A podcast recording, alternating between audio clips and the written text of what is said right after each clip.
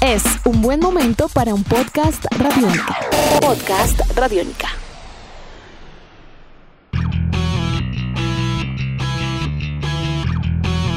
Ingresar al mundo del ciclismo competitivo no es tarea fácil.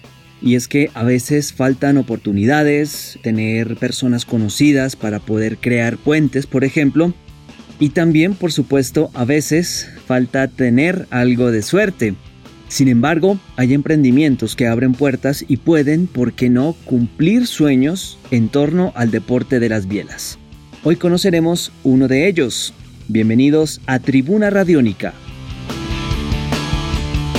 Los proyectos deportivos comienzan a veces en lugares o en momentos impensados. Hay una fundación, su nombre es Ciclismo Capital, y busca proyectar el ciclismo juvenil y ha venido también construyéndose paso a paso. ¿Cómo nació? Pues a raíz de un trabajo de universidad que le dejaron a Daniel Domínguez, director y creador de la fundación. Debía buscar una noticia, esto fue en tercer semestre de su carrera. Al momento de Daniel comenzar a realizar su trabajo, pues quiso enfocarla en el ciclismo, pese a que también le gusta mucho el fútbol. A partir de ahí, este estudiante conoció de lleno el mundo del ciclismo en sus bases formativas y cómo muchas y muchos jóvenes con talento pues no lograban llegar a la élite. Sin embargo, es mejor preguntarle directamente a él, Daniel Domínguez, de dónde surgió la idea de ayudar. Hola Juan Pablo, ¿cómo estás? Muchísimas gracias. Bueno, empecé la fundación porque sentía y siento que el ciclismo formativo en Colombia tiene algunas deficiencias o, siempre igual necesitará eh, más ayuda, un deporte muy costoso y que nos ha traído a nosotros, por supuesto, muchas glorias. Yo quería poder dejar mi granito de arena y de pronto con mi ayuda periodística como estudiante en ese momento, como periodista eh, deportivo no sería suficiente y sentí que haciendo una una fundación y, poniéndome yo a la tarea de, de, conseguir los recursos que ellos necesitan, pues podíamos hacer un impacto y bueno, esa sigue siendo la meta y espero poder ayudar muchos niños a, si no son ciclistas profesionales, a tener una disciplina, a tener un sustento económico para buscar y pelear por sus sueños y, y bueno, esa, esa es la idea. Esto de crear un equipo de ciclismo a través de una fundación no es tarea fácil. De por sí, conformar una escuadra deportiva de este deporte, aún en la rama aficionada y profesional, no lo es. A Daniel Domínguez le preguntamos ahora por cuáles han sido los grandes desafíos a la hora de desarrollar un emprendimiento de estas características. Bueno, al principio de pronto por la emoción todo parecía como fácil, como posible, entonces, bueno, gracias a Dios todo se pudo dar, pero un gran primer obstáculo fue sacar la fundación como ente legal ante la DIAN, ante la Cámara de Comercio. Este fue de pronto el proceso más, más lento, más complicado. Y ya después de eso, lo difícil ha sido conseguir apoyo.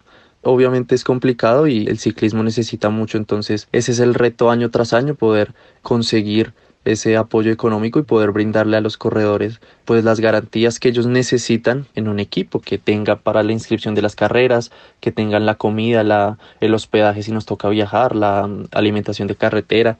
Entonces este sin duda es el gran reto que año tras año nos ha venido pues haciendo o retando a nosotros mismos para poder conseguir eh, los apoyos y poder sustentar a los muchachos y al equipo. La captación de talentos jóvenes no es tampoco una tarea sencilla.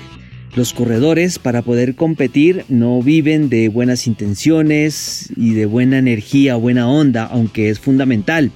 También se necesita apoyo. Con tantos niños que han pasado a través de la fundación, le pedimos a Daniel que nos cuente una historia que le haya impactado, que le haya marcado y que por supuesto le haya motivado para continuar adelante. Esto nos respondió. Cada niño tiene su historia, tiene su contexto familiar, sus posibilidades sociales y económicas y todas las historias son, son magníficas, pero si tengo que resaltar una, yo creo que escogería la de César Guavita, es un corredor que ya el otro año es sub-23 y es el que mm, más dificultades económicas atraviesa pues él y su familia. Como ya he repetido, es un deporte muy costoso, entonces todos los niños quieren una super bicicleta, pero tienen la, la que pueden tener. Y en muchas familias está el caso de que todos los tíos lo apoyan o, o el papá tiene una buena empresa y lo puede ayudar pero César, César no. Entonces él ha ido construyendo su bicicleta con, con lo que puede, con lo que le regalan, con lo que se ganan las carreras. Y él es el que más duro la tiene para cuando en 2018 por ejemplo nosotros tuvimos que hacer un yo tuve que pedir dinero a los papás porque no no conseguí todo el apoyo y él no tenía con qué.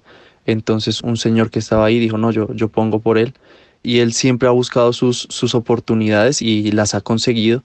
Le he venido trabajando la, la, mentalidad porque él cree que está solo para ayudar, pero él tiene las condiciones para ganar. Y una otra historia con César es que el año pasado fue a España y no tenía maleta. Entonces, bueno, con mi mamá le conseguimos una maleta para que él viajara a España y llegó al aeropuerto con toda su ropita en una bolsita y, y bueno, pues tampoco llevaba nada. O sea, la, la maleta era absolutamente gigante para lo que él llevaba entonces, César sin duda es uno de los que más me impacta.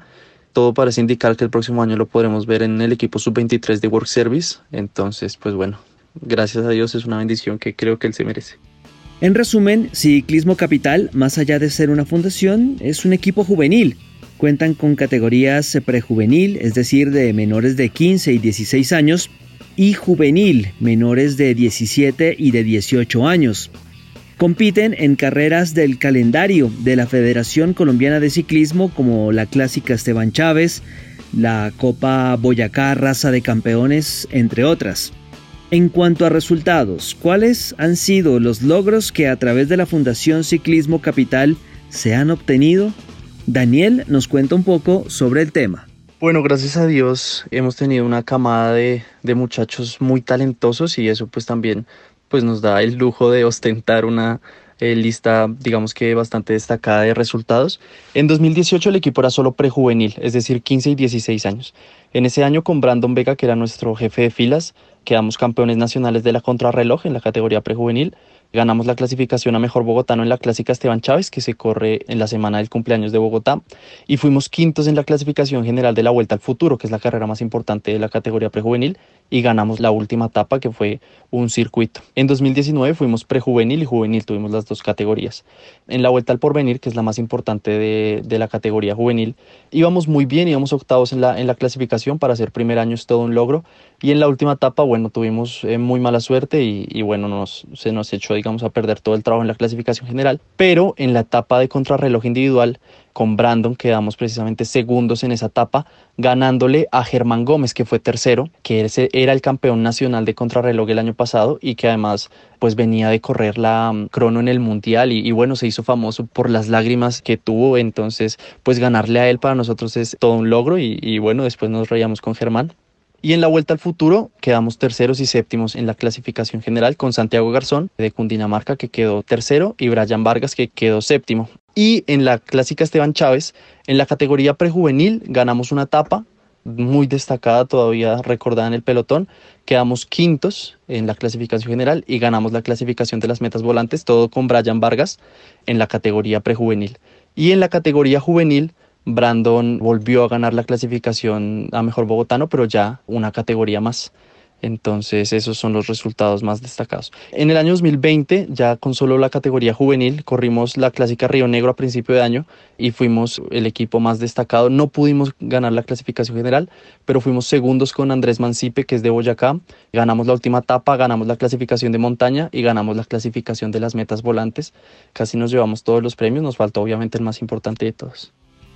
Hay inclusive, de acuerdo a lo que investigamos, unos logros que van más allá de medallas o trofeos. El año pasado fueron contactados por un agente de la Unión Ciclística Internacional y tres corredores de Ciclismo Capital estuvieron en Europa compitiendo. Posteriormente, el equipo procontinental italiano Work Service organizó un semillero de talentos en nuestro país a través de la fundación como tal. Y esto es todo un logro. Finalizamos esta charla con Daniel Domínguez, creador de la fundación, para que nos cuente por el calendario de este tan, tan agitado y volátil 2020.